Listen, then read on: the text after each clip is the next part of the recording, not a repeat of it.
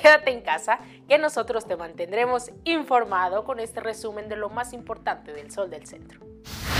Ocho personas perdieron la vida en las últimas 24 horas a consecuencia del COVID-19, lo que representa una de las cifras más elevadas a nivel local desde el inicio de la pandemia.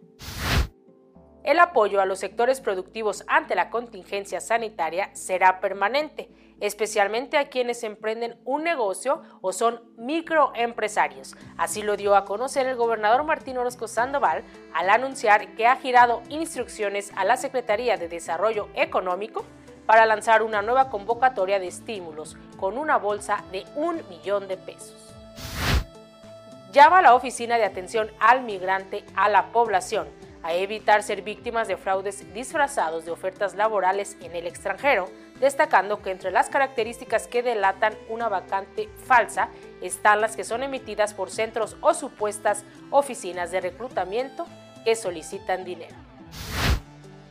El COVID-19 ha dejado en terapia intensiva a la economía, pues en el segundo trimestre del año el PIB nacional registró una caída histórica, misma que tendrá en los próximos meses secuelas en diversos ámbitos financieros y sociales.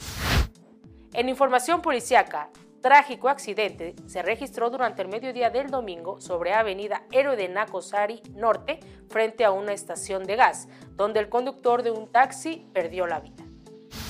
Y en los deportes, a través de un comunicado, la Asociación Deportiva Mexicana de Básquetbol en Aguascalientes informó que continúan dando seguimiento a la responsabilidad de velar por las mejores condiciones para desarrollar el baloncesto en el estado y por lo tanto aún no hay fecha establecida para el regreso a las actividades en el deporte RAF.